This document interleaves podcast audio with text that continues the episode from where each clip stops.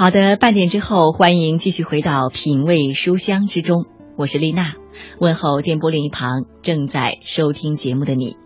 现在你收听到的依然是品味书香在每个周六的晚上为你带来的固定栏目——丽娜品读时间。它来自调频幺零六点六，中央人民广播电台文艺之声。接下来半个小时，我依然会在阅读之中陪你一起度过。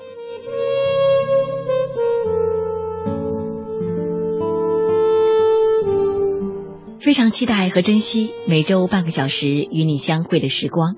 你也同样对节目有所期待吗？希望能够在节目之余收到来自你的邮件，告诉我听节目的感受，也可以推荐一些你喜欢的作品给我。你可以给我发邮件到丽娜幺零六六 at 幺六三点 com，丽娜幺零六六 at 幺六三点 com。这一段我期待着能够收到来自你的消息。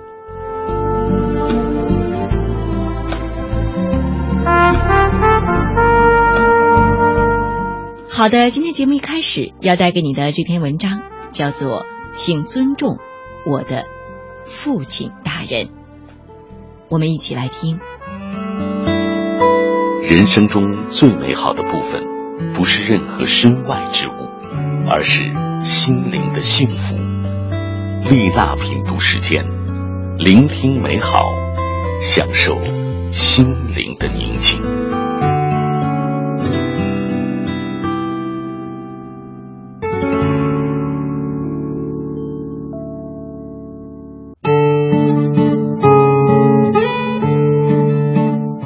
长大之后，我才慢慢体会到，两个有着血缘关系的男人之间那种最深的情愫，原来是不能用语言去传递和表达的。就像我现在和一天天苍老的父亲，总是相视着憨笑、傻笑，最后两个人同时嘿一声，继续做别的事情。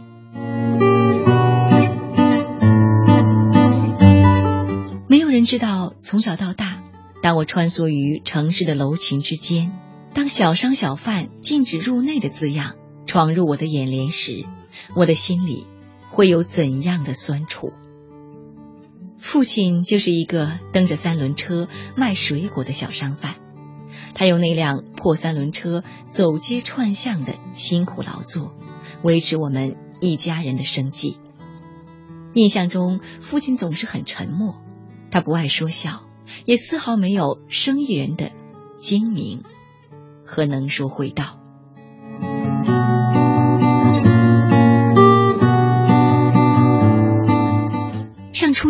那个寒冬，有一天早上下着大雪，我不想穿那件别人送的土的掉渣的旧黄棉衣，便装着怕迟到，一溜烟的跑了。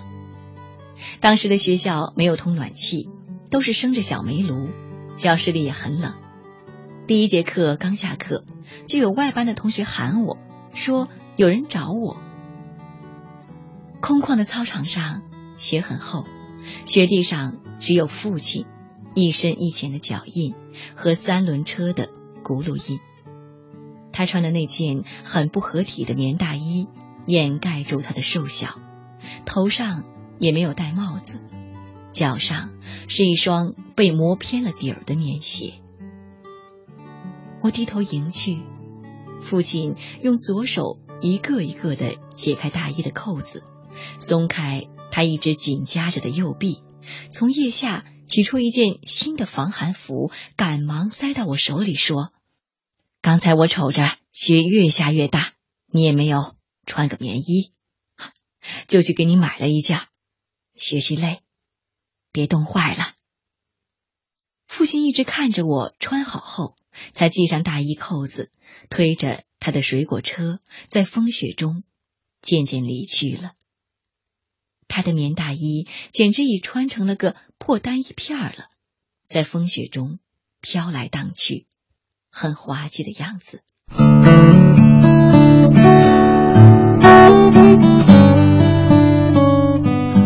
我穿着。还带着父亲体温的新衣服，风雪模糊了我的双眼。以前我总是担心父亲在同学面前出现，我怕同学笑话父亲是个底层的小商贩。可是那一天，我看着父亲在风雪中瑟瑟发抖的背影，想到他在冰天雪地里四处卖水果的艰辛，我心如刀绞。我望着天边的云，荒唐的期盼着：如果冬季从四季中消失，一年里只有春夏秋，那该多好啊！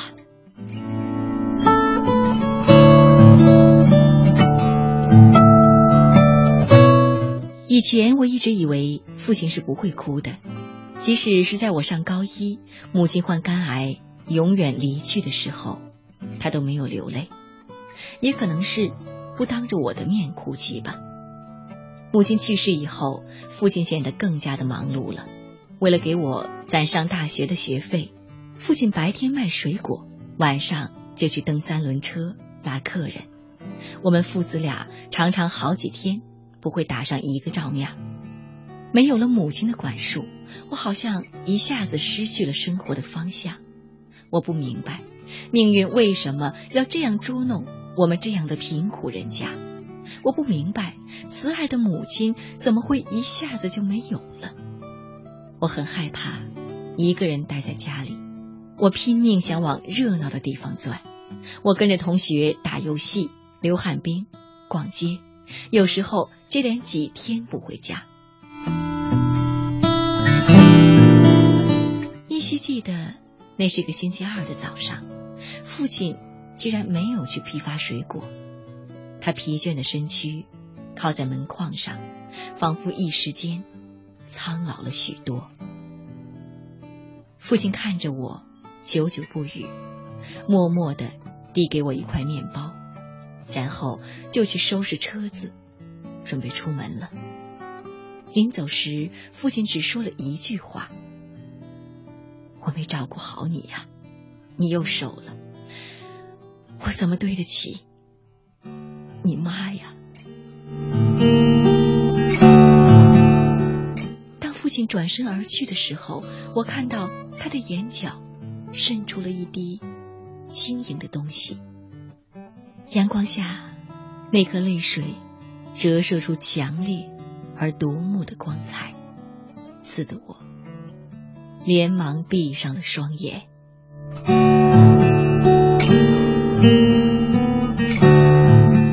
因为父亲的这滴泪水，我完全抛弃了贪玩的恶习。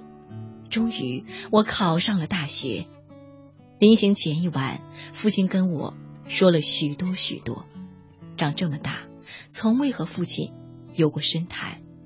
一直到深夜，我在父亲的话音中合衣睡下。我感觉到父亲并没有起身离去，而是静静的看着我，看着这个让他疼爱一生的儿子。睡梦中，我似乎又看到父亲的眼泪。和上一次不同的是，父亲笑了。那晚，我觉得。很温暖，很安全。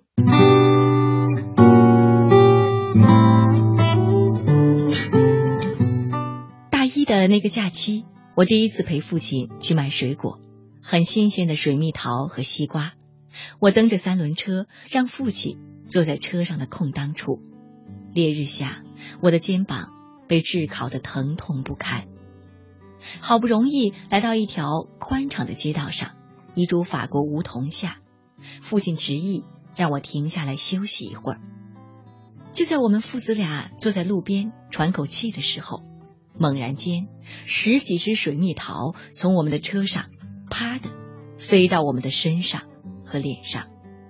几个穿着制服的人扯开嗓子大吼：“谁让你们随地摆摊的？罚款！罚款！”我浑身的血。都好像凝固了，刹那间感觉浑身冰凉。我唰的一下站起来，紧握了双拳。父亲死死的将我拖住，他布满皱纹的脸堆着讨好的、谦卑的笑容说道：“啊，对不起啊，对不起啊，我们只是累了，在路边休息一下。我们，没有随便卖东西的。看着父亲低低的弯腰哀求，我木然的转过身去。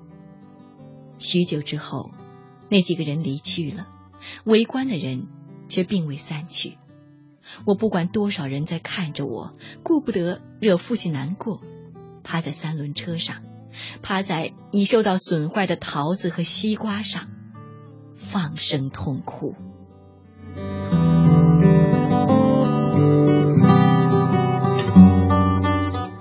父亲不太懂我为什么要放弃原来的专业，去报考社会学系的硕士，只有我自己很清楚，他给予我的爱如大山般沉重。我愿意穷尽一生，为我生活在底层的父辈们维护应有的尊严和权利。我盼望，若有一天，父亲蹬着三轮车停错了地方，有人温和的。跟他说一声：“老伯，您休息一会儿，换个地儿吧，这儿不能卖东西。”如此，身为人子，别无所求了。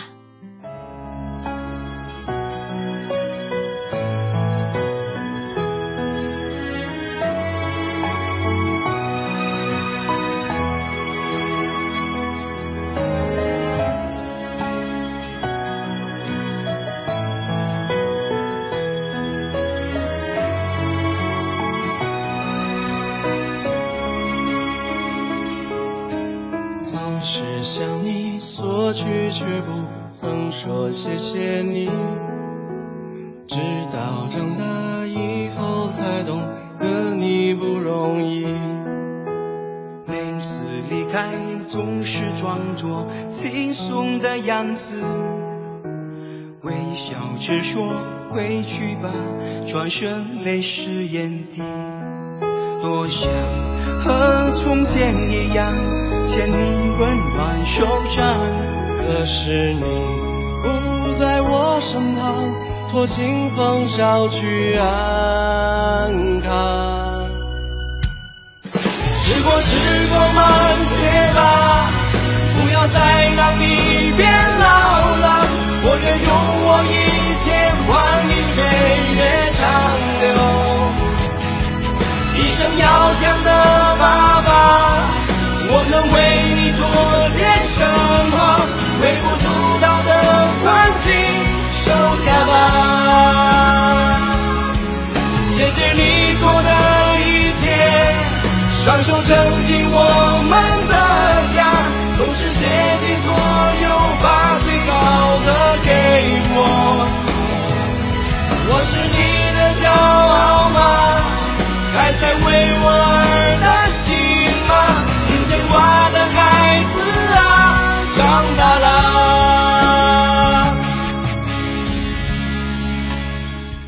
好的，歌曲之后，欢迎继续回来。丽娜品读时间，你好，我是丽娜，问候电波另一旁正在收听节目的你。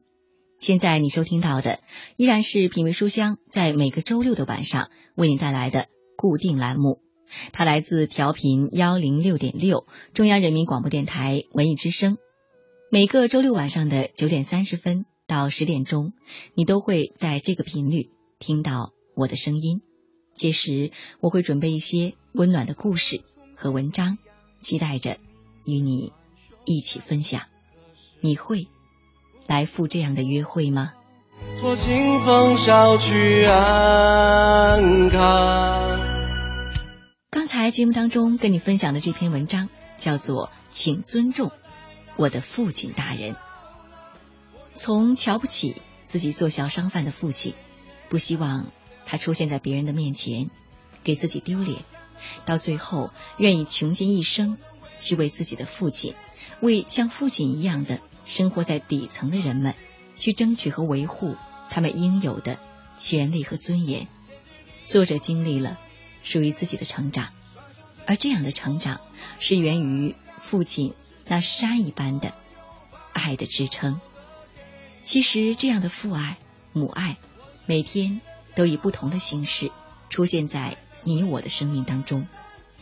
明天就是父亲节了，谨以此文向所有的父亲们致敬，也希望对身为子女的我们有一个提醒：别忘了用自己的方式去尊重和爱戴为我们付出一切的父母。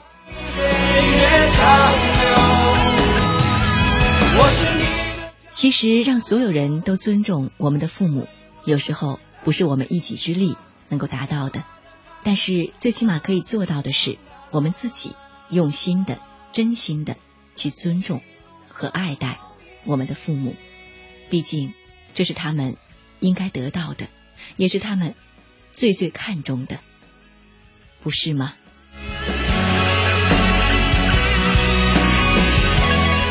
好的，继续我们的节目。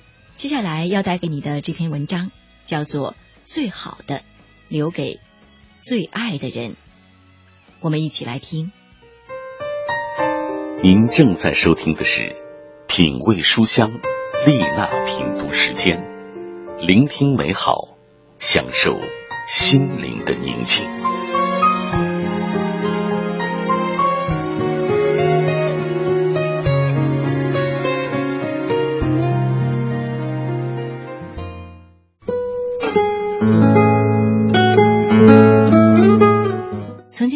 蔡康永的一段话，深有感触。这段话是这样说的：上次恋情全心投入，结果重伤，于是这次恋爱怕受伤，就很保留。这意味着上次那个伤你的烂人得到最完整的你，而此次这个发展中的情人得到的，却是很冷淡的你。我知道你是在保护自己。但如果这是做生意，你这店一定倒的。永不再来的恶客得到最好的服务，而新客上门却备受冷落，这店怎能不倒呢？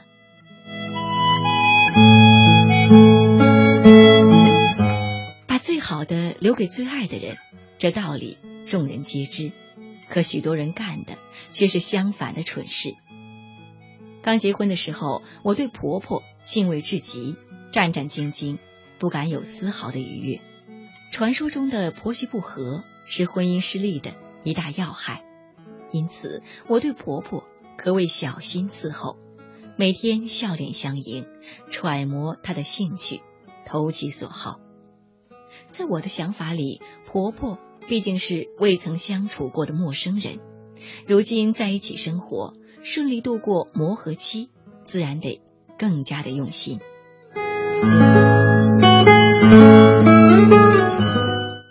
之余，有时回娘家看母亲，不禁有些随意。有一回，母亲对我说：“真羡慕你婆婆，你呀，对婆婆这个妈这么尽心，倒把真妈当奴才了。”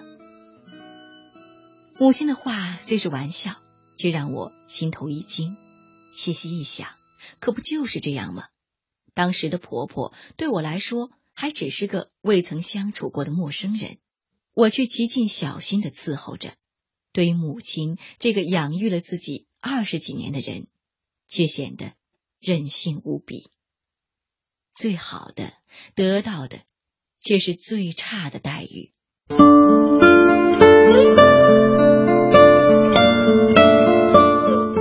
有位闺蜜和丈夫的相处也是如此。闺蜜处事圆滑周到，对同事笑脸相迎，对朋友有求必应，身边的人都无不说她好。可偏偏对另一半却常常恶语相加。有一次聊天谈起此事，闺蜜告诉我，在外头压力大，回到家里对着另一半觉得不必伪装了。正因为把对方当成最亲的人，于是展露最真实的一面和情绪，可没想到却由此而导致两人感情不和，最后以离婚而告终。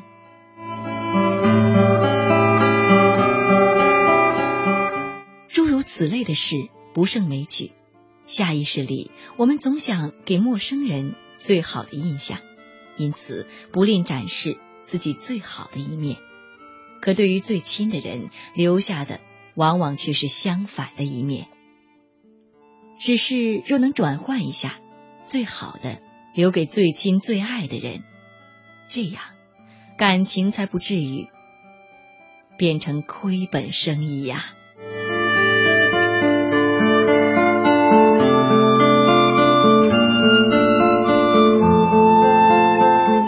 好的，这里依然是丽娜品读时间，谢谢有你的守候。刚才跟你分享的这篇文章叫做《最好的留给最爱的人》。真的，就像作者所说的，很多时候我们往往希望在陌生人面前展示最美好的自己，所以会用心的去修饰、去伪装，结果目的达到了。可是我们很累，于是回到最亲最爱的人面前，便迫不及待的卸下伪装，留给他们的便只是冷淡和不耐烦了。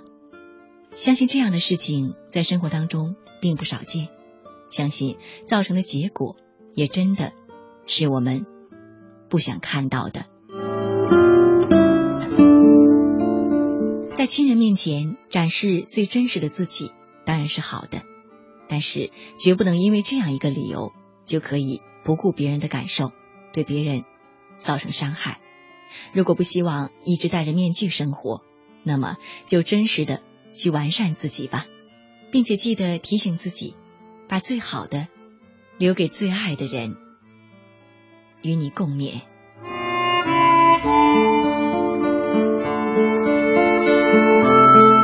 好的，时间还是很快的过去。转眼间，今天节目又要跟你说一声再见了。